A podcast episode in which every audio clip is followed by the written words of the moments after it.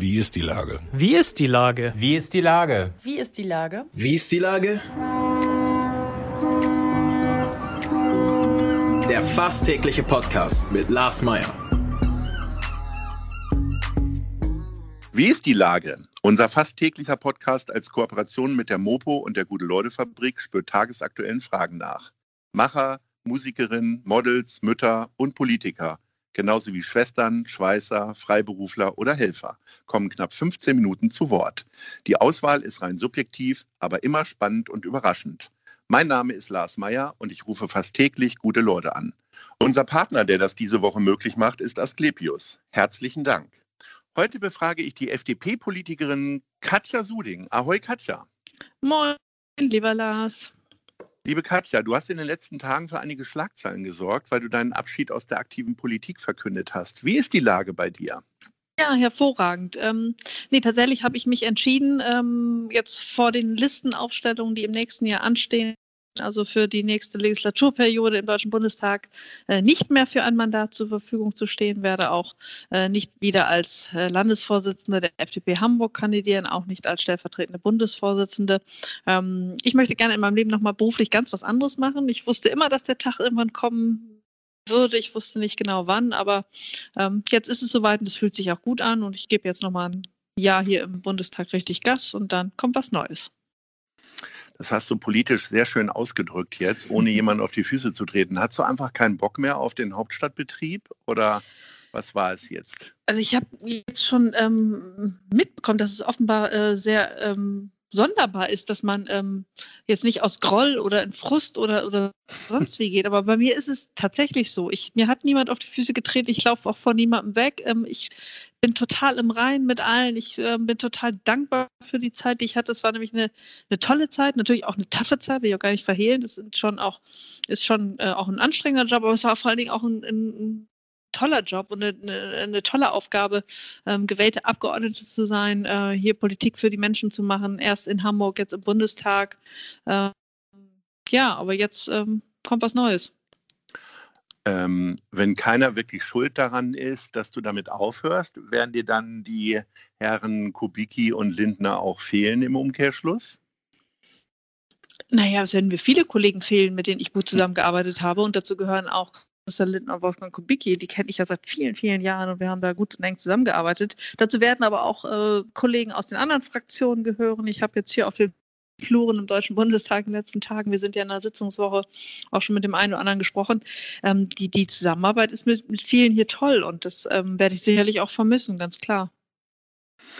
Du sagst, du wusstest, dass irgendwann dieser Tag kommt. W äh, wann hast du denn gespürt, dass dieser Tag immer näher kommt? Ist, äh, ist das Ach, vielleicht das, auch jetzt durch die Corona-Zeit irgendwie beschleunigt worden, weil du mm, vielleicht mehr Zeit zum mm. Grübeln hattest? Nee, in der Corona-Zeit hatte ich auch gar nicht so viel Zeit zum Grübeln. Das, das war nämlich eine sehr, sehr arbeitsintensive Zeit, auch eine Zeit, die mich ähm, äh, gerade auch als Bildungs- und Familienpolitikerin sehr beschäftigt hat, auch ähm, mental sehr beschäftigt hat. Da ist ja einiges aus dem Ruder gelaufen, da ist einiges schiefgelaufen, gerade für unsere Kids und gerade auch für die Familien. Deswegen hatte ich da eigentlich gar nicht so viel Zeit, über mich selber nachzudenken.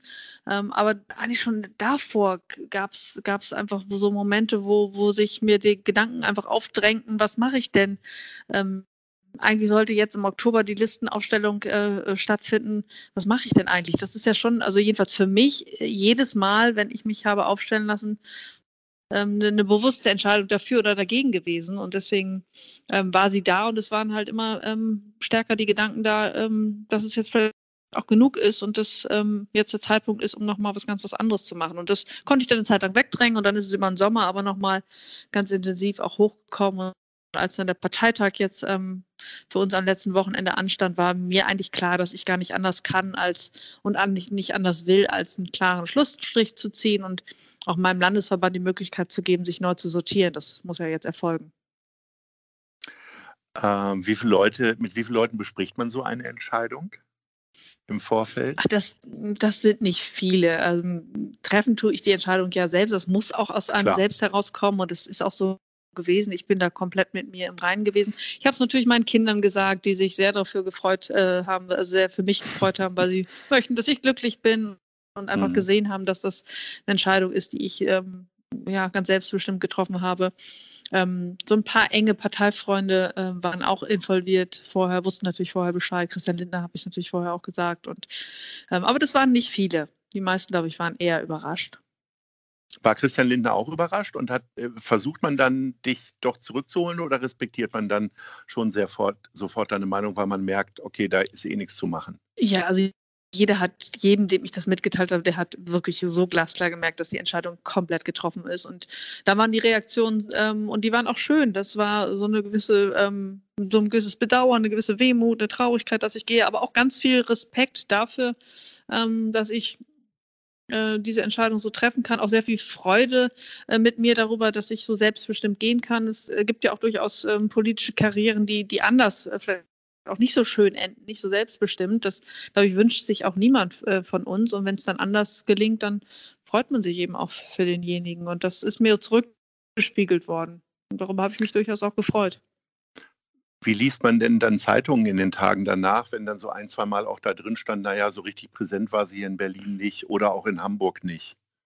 Überliest man das und sagt, naja, Sie müssen jetzt spekulieren oder?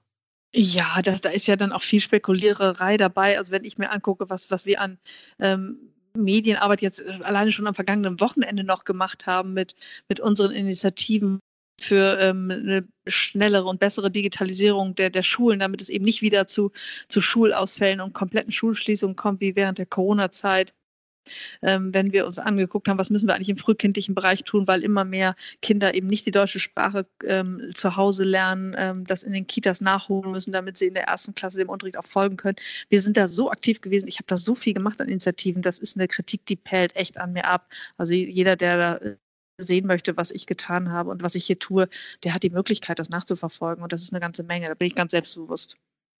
Ist denn die Männerdomäne Politik, die ja immer noch eine ist, zusätzlich ermüdend gewesen? Hättest du möglicherweise mehr Spaß gehabt, wenn du ein paar starke Frauen noch mehr an deiner Seite gehabt hattest? Weil äh, man hat ja schon das Gefühl, dass äh, auch der FDP so ein, zwei Frauen jetzt abhandengekommen ist. Mit dir jetzt eine weitere. Ja, zum Glück ähm, haben wir ja ein paar starke Frauen.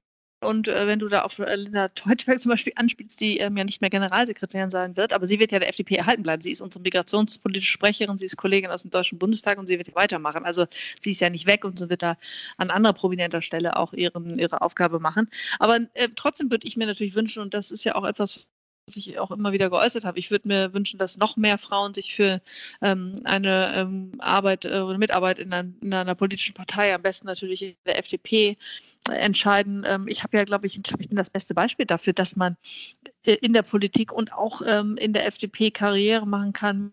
Er hat da nie einer Steine in den Weg gelegt. Das ist ähm, eine tolle Zeit gewesen. Ich konnte da alles machen. Und ähm, wenn man sich den Hamburger Landesverband anguckt, dem ich ja auch vorsitze, da sieht man ja, wie weiblich wir geprägter ähm, wir sind in der, in, der, in der äußeren Erscheinung. Du bist in den äh, zehn Jahren, die du dann irgendwann rum hast, tatsächlich total skandalfrei geblieben. Das können jetzt nicht alle Politiker von sich behaupten, die mal länger auf der Berliner Bühne zumindest waren. Wie siehst du jetzt gerade so die ganzen Verwicklungen äh, um Wirecard, Cum-Ex und so weiter und so fort? Boah, das ist natürlich eine Sache, die uns hier in dieser Woche, gerade in dieser Sitzungswoche intensiv beschäftigt. Mhm. Ähm, also inzwischen ist es ja tatsächlich so, dass, ähm, äh, und das kriege ich wieder gespiegelt aus vielen Gesprächen, die Menschen natürlich angewidert sind von den Verbrechen, die da begangen wurden ähm, im Zusammenhang mit Wirecard. Das ist, kann man, glaube ich, mit Fug und Recht sagen, dass es dass da sehr, sehr viel kriminelle Energie im Spiel gewesen ist. Mhm. Aber auch ähm, ähm, genauso entsetzt sind die Menschen darüber, wie ähm, wie da die Verantwortung ähm, und Verantwortlichkeiten hin und her geschoben werden. Also wie, wie, wie konnte es passieren, dass trotz ähm, Medienberichterstattung, die es ja gegeben hat, und Warnungen öffentlichen, die es gegeben hat, ähm, da offenbar jegliche Kontrollmechanismen versagt haben. Das ist natürlich ein Riesenproblem ähm, äh, für, ein, ähm, für eine Gesellschaft, wo ähm, wir auch dazu ermuntern wollen, auch äh, in Aktien zu investieren, ähm, Geld auch anzulegen, ähm, ja, das ist ein Riesenproblem. Das muss aufgeklärt werden. Und da wünsche ich mir auch vom ehemaligen Hamburger ersten Bürgermeister und jetzigen ähm, Finanzminister auch ähm, noch ein bisschen mehr Übernahme von Verantwortung. Er ähm, ist da vielleicht nicht persönlich ähm, verantwortlich, aber er trägt all die politische Verantwortung als Finanzminister und die, der sollte er sich auch noch verstärkt stellen. Und was das Thema Cum-Ex angeht, also die ähm, ähm, Steuerrückzahlung von 47 Millionen, ähm, äh, die, die, die der Warburg Bank erspart blieb, geblieben sind, weil die äh, Steuerforderung verjährt ist. Das ist natürlich auch echter Klopper und da ähm, bin ich wirklich entsetzt, wie, ähm, wie sich Olaf Scholz da auf Erinnerungslücken beruft. Ähm, jeder, der Olaf Scholz kennt, der weiß, ähm, dass das jemand ist, der ähm, Dinge nicht so schnell vergisst und der sehr genau weiß, was er tut. Ähm, das war ein sehr schwacher Auftritt oder mehrere Auftritte gestern im Deutschen Bundestag und in den entsprechenden Ausschüssen. Da wird noch einiges passieren. Und das ist für jemanden, der sich gerade anschickt, Kanzler ähm, von Deutschland zu werden, echt eine ganz, ganz schwere Last, die da auf ihm liegt. Du sagtest, Olaf Scholz weiß immer, äh, was er tut. Weißt du denn jetzt, was du tust nächstes Jahr ab Herbst? Du bist ja gelernte PR-Beraterin und hast lange als PR-Beraterin gearbeitet. Ähm, wir haben ja ein, zwei Plätze frei in der guten Leute-Fabrik. Ich fürchte nur, ich kann deine Bezüge nicht bezahlen. Also andere Frage, ähm, auf welcher Basis entscheidest du jetzt, was du machst? Ist es dann tatsächlich Geld oder ist es tatsächlich etwas völlig Konträres, was ganz anderes oder baut es auf äh, vergangenen Erfahrungen auf?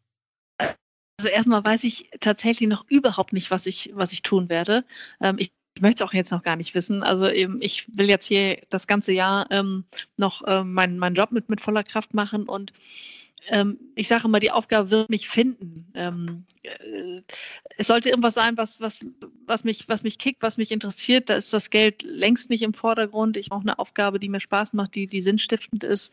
Ähm, da gibt es vieles, was da geht. Ich glaube, zurück in mein altes Leben ähm, werde ich sicherlich nicht gehen. Das wird ein ganz, ganz neuer Abschnitt werden. Ähm, aber wie der aussehen wird, da habe ich wirklich noch überhaupt keinen blassen Schimmer. Ahnst du denn, wo dein Lebensmittelpunkt sein wird? Eher Berlin oder doch wieder Hamburg? Oh, Oder geht ganz so zurück gerne. nach Fechter? Nein, ich, nein ich, also ich glaube, nach, äh, dass ich nach Fechter zurückgehe, das kann ich ausschließen. ähm, wobei man sollte wahrscheinlich nie, nie sagen, ja. aber ähm, ich, ich mag Hamburg. Ich kann mir schon vorstellen, in Hamburg zu sein, aber es gibt ja auch viele Jobs, die ähm, ja auch orts- und äh, vor allen Dingen ja ortsungebunden stattfinden. Das ist eigentlich oft ja ganz egal, von wo aus man arbeitet. Ähm, ähm, das, das wird sich zeigen, aber Hamburg mag ich schon sehr gerne. Du hast jetzt noch knapp ein Jahr Zeit, so richtig politisch zu gestalten, welche drei Sachen würdest du denn gerne noch vornehmen? Also ich will auf jeden Fall ähm, weiter daran arbeiten, dass wir in Deutschland dahin kommen, dass äh, alle Kinder eine Top-Ausbildung bekommen, unabhängig vom Elternhaus. Das ist immer noch ein Problem, was sich durch, durch Corona sogar noch verschärft hat. Ähm, ich möchte, dass wir ähm, auch äh, durch digitale Unterrichtsmethoden viel individueller auf unsere Kids eingehen dass wir die Talente, die jedes Kind hat, dass wir die auch, wirklich finden und fördern können. Dazu brauchen wir ähm, digitale Unterrichtstools und damit das Ganze auch funktioniert, müssen wir unseren Bildungsföderalismus modernisieren. Ähm, das ist inzwischen echter Hemmschuh geworden.